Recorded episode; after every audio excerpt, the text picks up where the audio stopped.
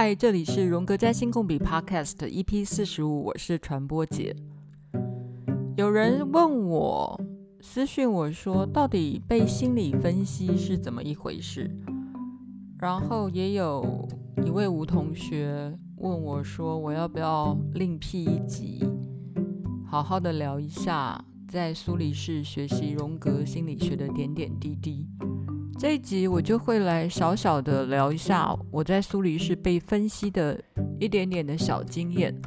在聊我今天的主题之前呢、先来聊一下说，我每次设定一个主题的时候啊，我的生活都会发生相应的事件，来作为我这个主题的连接。有的时候我还真搞不清楚，是我先设定好一个议题呢，还是说，因为有这些事件推动了我来设定这个议题？昨天刚好有一位朋友跟我聊到，中年以后不如年轻的时候这么的快乐。嗯，这个问题啊，如果在一般的想象里面啊，会觉得青春就是一种快乐啊，所以中老年以后怎么快乐了起来呢？我自己思考这个问题的方式啊，跟年龄有点关系，又没有太大的关系。嗯，年龄的问题只是因为年纪大的人活力变少了，或者说他活力变少的原因是已经对世界上或他他周遭所看到的事情不再产生兴趣而感到了疲乏，所以怎么会快乐呢？其实人真的是很有限的啦。我的意思是说，我们受我们自己身体的限制，我们的身体就这么大。然后，当我们还是小小孩的时候，我们很容易对身体两公尺以外的事情产生了兴趣，然后就觉得生命充满了新鲜感。但你在中年之后，你连飞机飞得到的地方，你都觉得无趣了呢。这就是中年人很难被讨好的另外一个原因，应该是说你很难讨好你自己，然后你也欠缺了讨好你的对象，新的讨好你的对象。事实上，一个新的他者、新的对象，很有可能是我们产生快乐的泉源呢。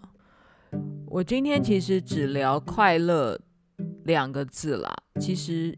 我们谈快乐的时候，也要把痛苦一起谈进去了，因为痛苦有时候也是很重要的生命的动力跟泉源啦。好，但是我们还是先把金星的快乐面说清楚、讲明白好了，不要把事情搞得那么复杂，因为痛苦再加进来的话，又会有一堆的土星啊，或是外行星啊，或是。九十度的相位，等等等等等哦，好，那那那那，我们先不要扯这么多。会让我们快乐的东西是什么？那个客体、那个对象、那个他者，不见得是一个人，有时候是个东西啊，是你的钱啊，是你的玩具啊，有的时候是一个情境，哎，情境会不会太抽象？但是抽象的事物有可能也是你的他者啊。我觉得有一些这个涅槃的高僧，他很开心或很愉悦，或者是很幸福的满足感。假设有那样的东西的话，那个东西应该也是某一种他者吧，也是一种可以促使他快乐的一种素质吧。所以快乐跟年纪有关吗？可能跟年纪无关呢。而是是什么让他失去了产生快乐的对象？在星盘里面，我们去哪里找快乐呢？快乐的象征是金星，金星是天秤座的滋味，是第七宫的滋味。金星也是金牛座的滋味，也是第二宫的滋味。所以有价值感，有钱，然后有一个对象。好，譬如说有老公，第七宫的滋味，天秤座的滋味，就会快乐。但是有些人有了老公了，有了老婆了，然后也有钱了，为什么他还是不快乐？这时候呢，也许我们就要来探索那个引发、诱发他能够快乐或有活力的那个对象为什么不见了？为什么消失了？我觉得要进入那个对象，你在探索那个对象去了哪里的，你要去找那个对象，有一种比较安全又方便的、快速的建立或是产生那个对象的治疗方式呢，就是去找一个咨商师做。心理分析。好吧，那我们就来进行我们今天的主题：被心理分析是怎么一回事？就我的理解，被心理分析其实就是利用某个对象进行你跟这个对象之间的自我探索。那如果这个某个对象说穿了，在诊疗室里面就是你的智商师啊。你的治疗师，只是你的治疗师到底代表的什么？那也许是另外一个很大的问题了。但要进行心理分析这样的一个活动之前，或是说要进行这个活动背后有一个很深的动机，就是你很需要有一个对象来。帮助你理解你在星盘上是什么样特质、什么样滋味的人，也许就是那种非常需要一个对象的人呢？应该是第七宫概念很强的人，你会对精神分析有兴趣。怎么说呢？举两个例子好了。发明精神分析的那个人啊，就叫做弗洛伊德，他的太阳在第七宫。然后另外一个人呢，不是别人，就是荣格。荣格他的太阳也在第七宫，他也是精神分析的传人之一呀、虽然他自称荣格派啊，他没有自称荣格派啦哈，Jungian 是别人称他的啦哈，但是他自称分析心理学派。分析是什么概念哦？分析一定要有一个对象嘛，就是你如果作为一个主体，然后你需要一个对象客，哈，主客，你需要一个对象作为分析的目标。譬如说你在分析股票啊，股市就是你分析的对象，所以你是主啊，然后股市哈，股市就是一个对象，然后它就是一个客体，它是一个对象。所以你借由股市这个整体获得一些理解，这就是你个人对于理财的某一些成长。所以人一定要透过一个对象，才能够进行成长的动作。我们一生下来都是这样嘛，吼！你一生下来开始找奶头吸奶长大，然后开始认识这个世界，你得透过一个他者，另外一个事物。你才可以定义自己呀、才可以区别你跟他之间的关系。因为有他，所以才会有你呀、不是吗？然后他者的各式各样的分裂，也许变成三角的、四角的，或是更多元的。你越能区辨更多的他者，然后世界就变得更复杂。事实上。细胞也是靠着分裂，不断的分裂，我们才越变越大，不是吗？所以有了第一宫，一定要有个第七宫啊，这是一个每个人都有的事情啊。所以虽然我的标题说对第七宫有兴趣的人必听，老实说，有第七宫的人你都应该听。那谁没有第七宫啊？人人都有第七宫，所以欢迎你继续听。第七宫是什么概念呢？第七宫就是我们俗称的夫妻宫、敌人宫，还有 partner，有没有对手，或是你的事业合伙的对象嘛？哈，那其实我们如果要放尊重一点哦，在这个时代，partnership 哦，不是只有夫跟妻嘛，有可能是夫夫，有可能是妻妻，所以我们干脆通通讲，就叫做对象，就是一个他者，一个对象。所以第七宫的概念就是另一个人，然后它相对于你的上升点，上升点是你自己嘛，是一个 self 的概念。然后第七宫它的对面就是一个 the other，就是一个对方对象。那一跟七是一个一百八十度的相对的概念，所以我才会说，如果你的星盘里面有有很多会有一个一百八十度的相位，其实等于你就有一个所谓的一跟七，就是一个天秤座概念、第七宫概念的特质的人了。然后第七宫又是什么滋味呢？第七宫的宫主星又是金星。这时候我们来复习一下金星啊，金星跟 the other 跟对象有什么关系？大家可以再拿我们的教科书《当代占星研究》苏汤普金写的教科书复习一下。金星我们知道代表爱情，然后我们知道金星。的女神最有名的那一个，就是希腊神话里面的 Aphrodite。Aphrodite 呢，艾佛代蒂啊，它的英文 Aphrodite 其实就是春药这个字。哎、你知道那个艾佛代蒂他的任务是什么吗？他的任务就是鼓励大家做爱，做爱要有对象。所以其实金星它在运作的方式是一直要有对象的。再来，金星跟他者，跟就是另外一个第七宫嘛，对象有什么关系？金星这个符号啊，就是一个圆圈，然后下面也拿了一个十字，对不对？所以金星这个符号看起来就是一个有把手的镜子。Aphrodite，埃佛代蒂也常常被描述成手上拿着一面镜子的女神。所以金星跟月亮其实有。有一个相同的象征，就是照镜子。照镜子的意思就是你要有一个对象，照出另外一个对象。人之所以会恋爱啊，就是因为有一个对象啊。再扩大一点的说好了。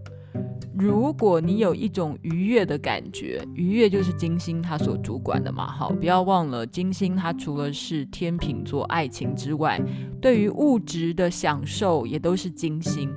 所以你知道吗？人为什么会开心？是因为你要有一个对象，那个对象有可能是食物，有可能是金钱。这样有了解为什么我说心理分析是怎么一回事？如果你的金星、你的一百八十度、你的天秤座很强的话，搞不好你都有可能成为心理分析的爱好者，或是你对于心理分析、精神分析是很有需求、很有 feel 的。那是因为你对于思考他者，就是另一个对象、一个课题。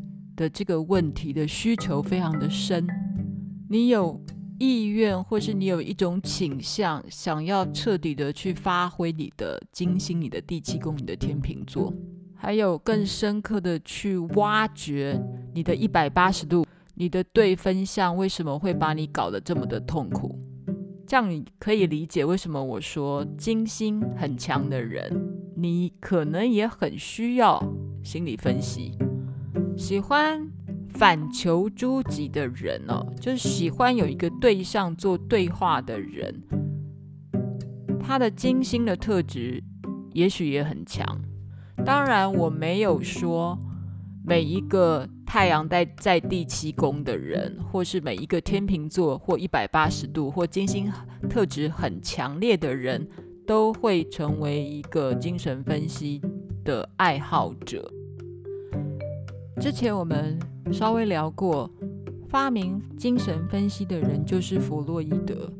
然后弗洛伊德的太阳、天王星跟水星通通都在第七宫，然后刚好是在金星守护的金牛座，所以他的第七宫里面有星群，然后又加上他们通通都是金牛座。那如果呢，你只是把它描述成他就是一个金牛座，物质很强的，爱好美丽事物很强的，还有关于他很固执。很有科学性、实践力跟确实务实的洞察力的金牛座，然后他当然也是一个务实的科学家。如果只是用这样的角度去理解一个金牛座特质很强的弗洛伊德，那其实就超可惜、超歪的，因为他的金牛座的第七宫的特质是发展在他不断在思考那个对象的复杂性。他不断的在找到另外一个对象做内心的对话。弗洛伊德的上升点是天蝎座，所以他的太阳刚好又跟上升点成为一百八十度，有一个强烈的对象的深沉的、深不可测的冥王式的对话。当然，弗洛伊德的太阳合上天王星，合上水星，所以他的精神分析的发明。大部分的科学家会说这是一种发明啦，就是弗洛伊德自创他自己一套的理论，然后就谈儿童的性欲或人类的性欲，然后谈客体关系，就是婴儿生下来以后啊，他所欲望的对象，或是他所成长、所发展的对象，从奶头开始到母亲，然后到。恋母情节、弑父等等等等等的客体关系理论，哈，就客体出来了。这对于人类历史来讲，其实是一个非常大的革命啊。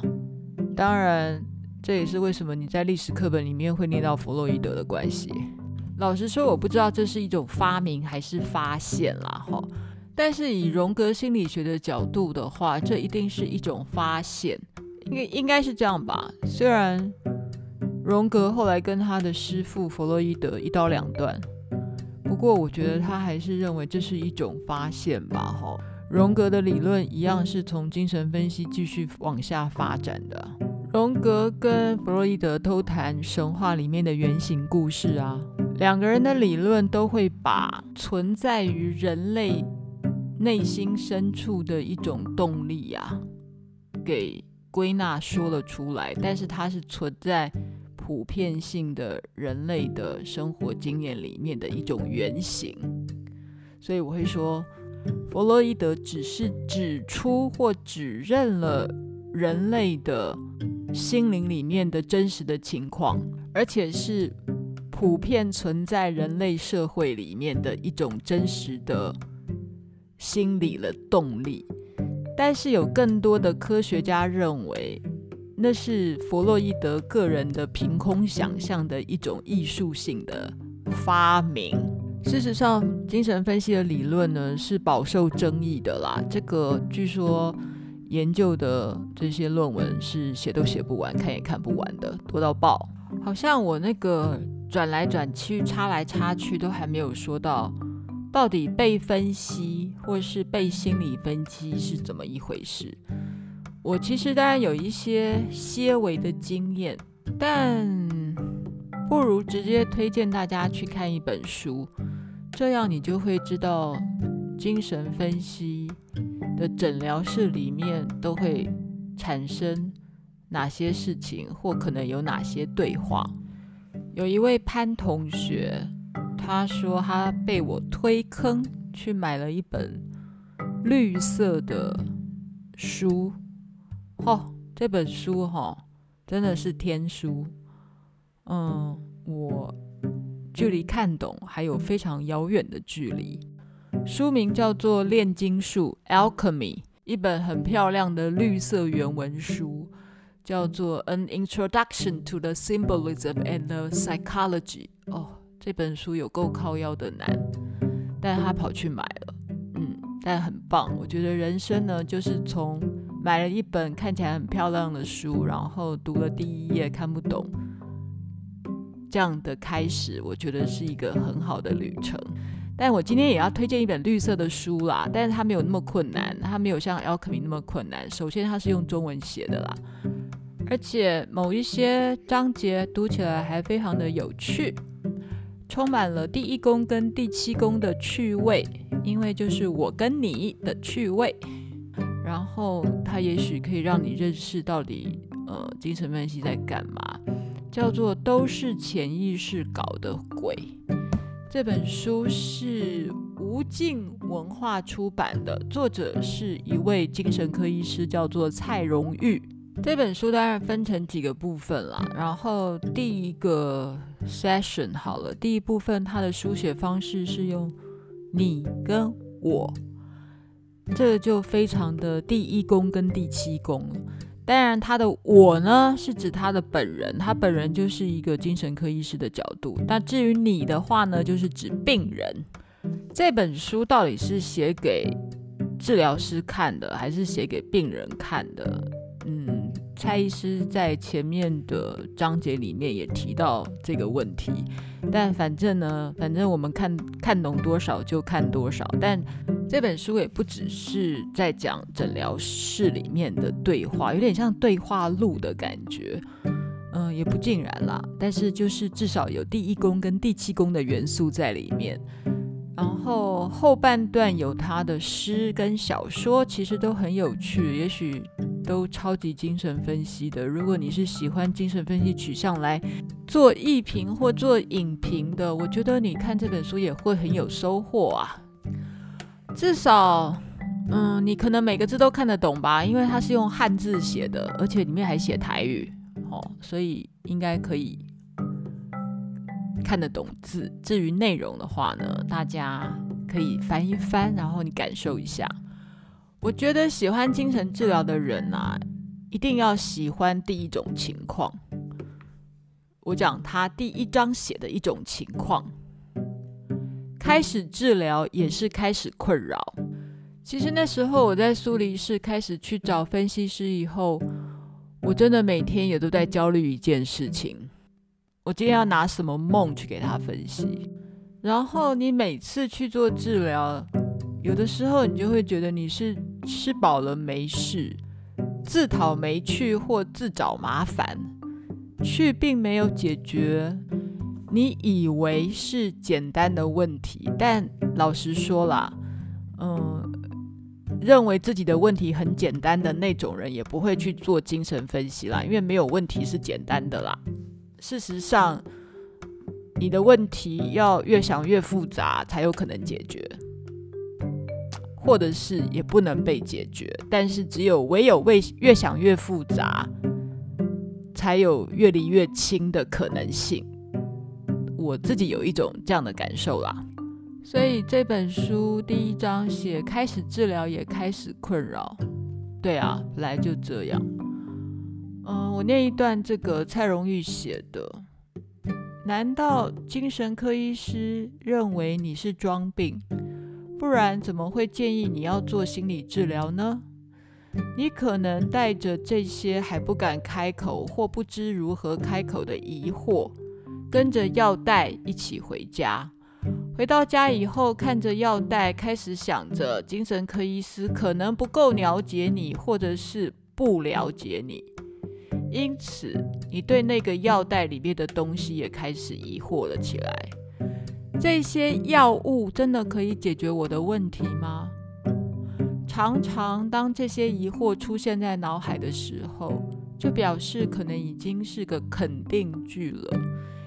以疑问句的方式出现，其实只是为了要保护精神科医师，因为我们这种小老百姓怎么可能怀疑医师啊？虽然我们都会觉得根本不需要吃那些药袋里面的药，但是为什么精神科医师还说你需要心理治疗呢？显然，精神科医师看错你的问题了。医师开的药物真的能够对症下药吗？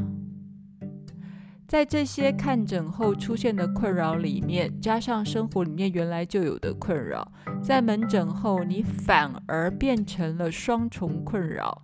你可能开始后悔干嘛看精神科啊？觉得看错了精神科医师。你觉得你的问题是真正的问题，而不是心理问题。你觉得自己没有装病啦。显然的，你可能将精神科医师说的心理问题理解成那是假装出来的问题。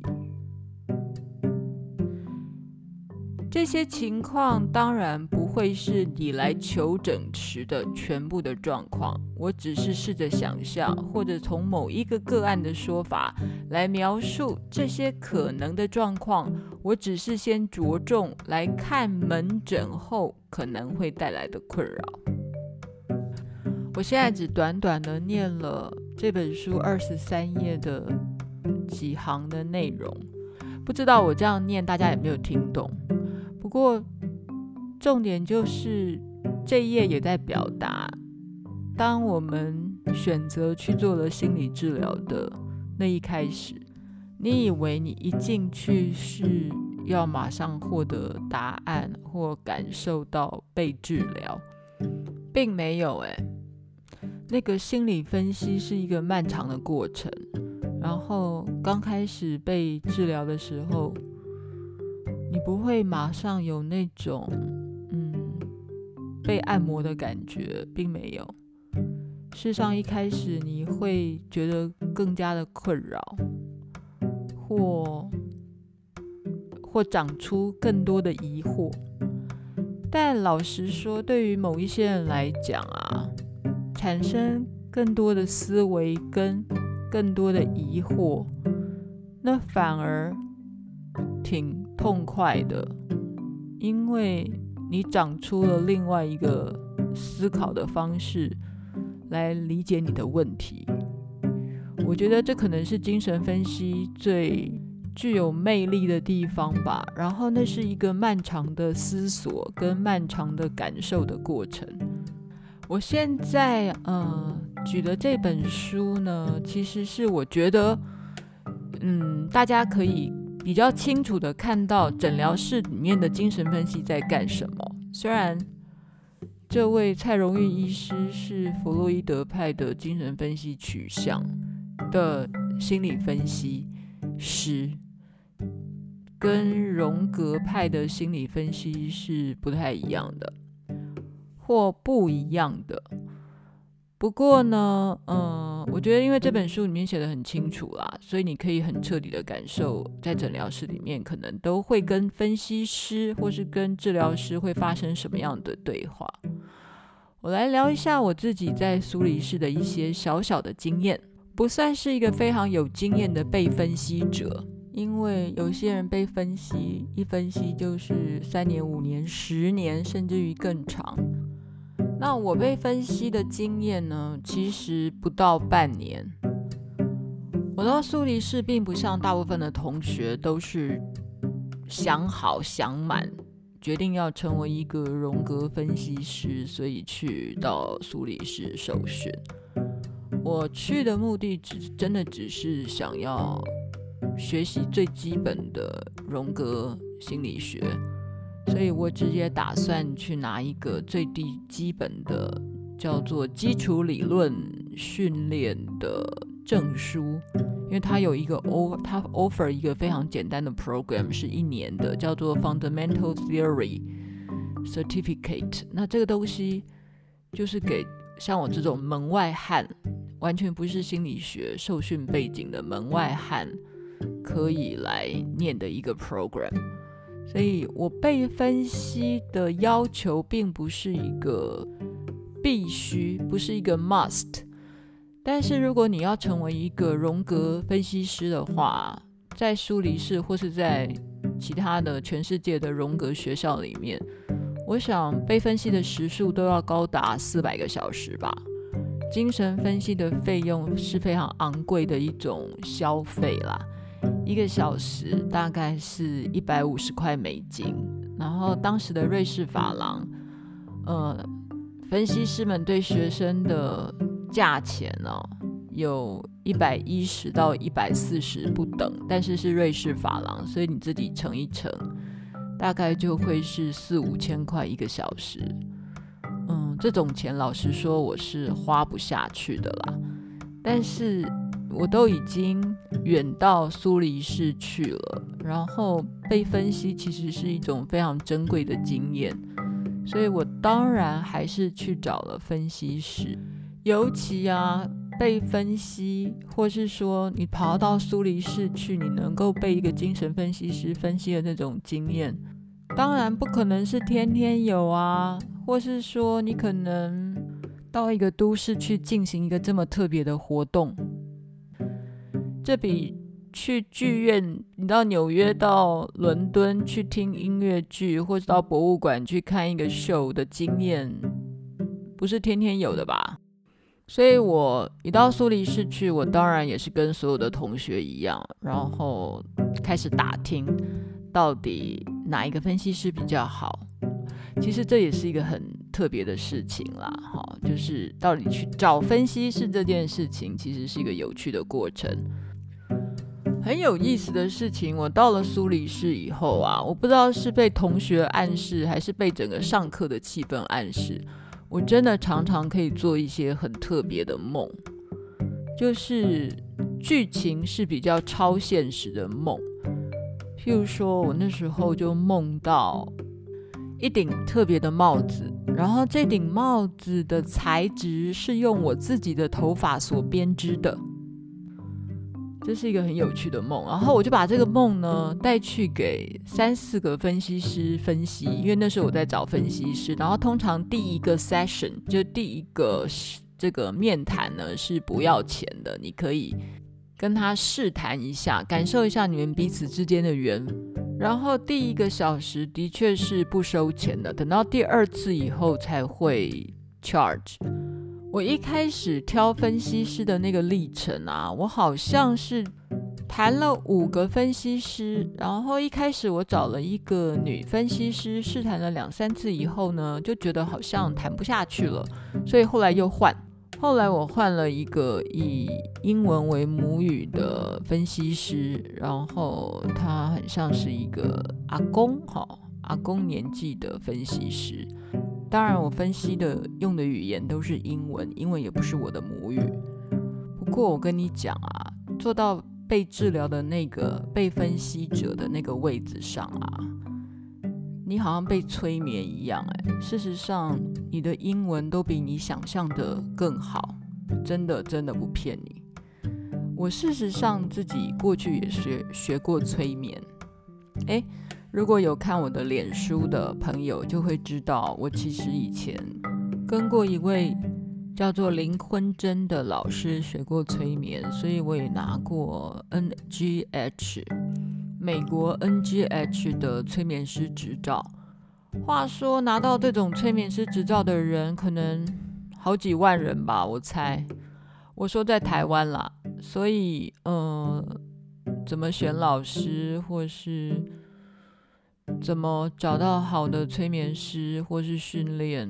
嗯，大家可以好好的上网去研究一下。但我的林坤真老师真的是还不错的啦。好，回到心理分析的奥秘好了，就是我刚才说的，我自己也非常的讶异。我坐上那个被治疗者、被分析者的位置以后啊。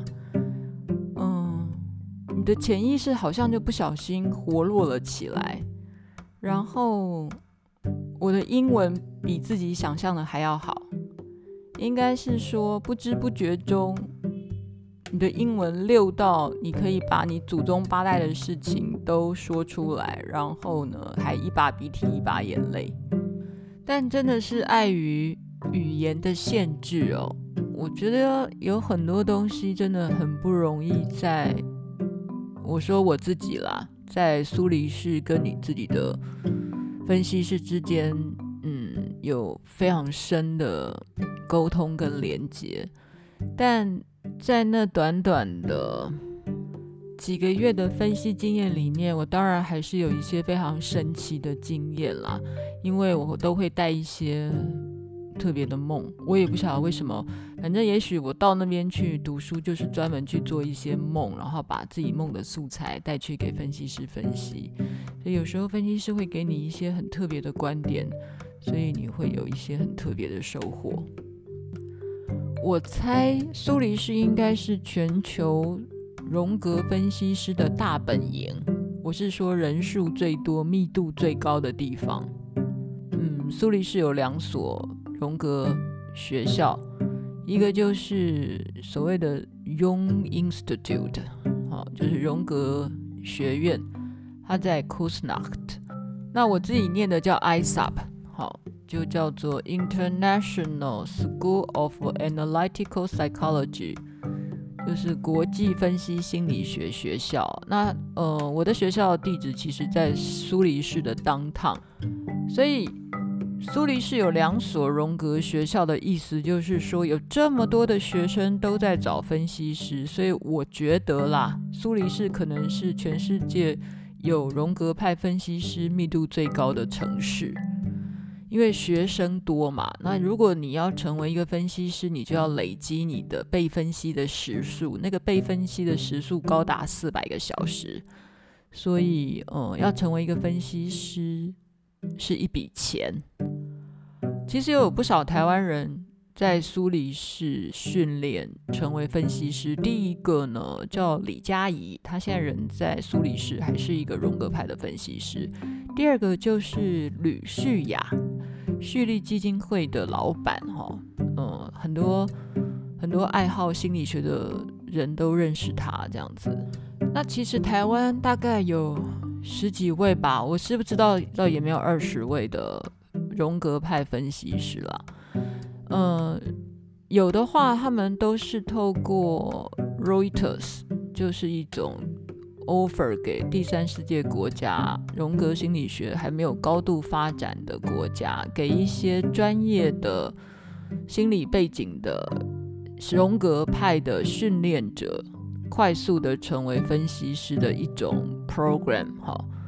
所以像王浩威、邓慧文都是荣格分析师，然后嗯，相关的活动啊、演讲啊。你也常常会在心灵工坊啊，或吕旭立基金会的网页上看到，因为他们都在推广荣格心理学。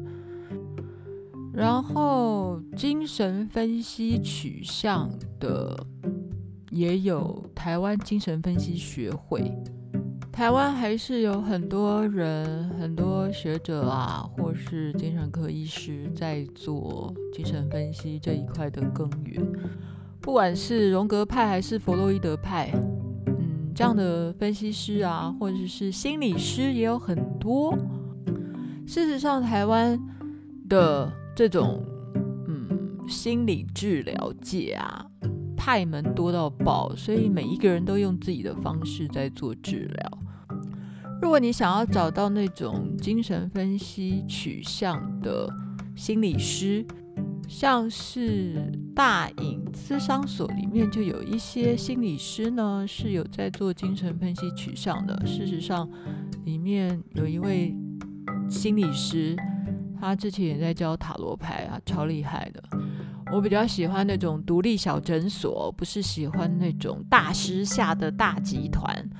嗯，大师下的大集团有时候都要抽成的。我是说，那个大的资商所都是要抽成的。那那种小而美的呢，你就可以自己进去 Google，然后自己一一跟每一个心理师个别联系，跟个别询价。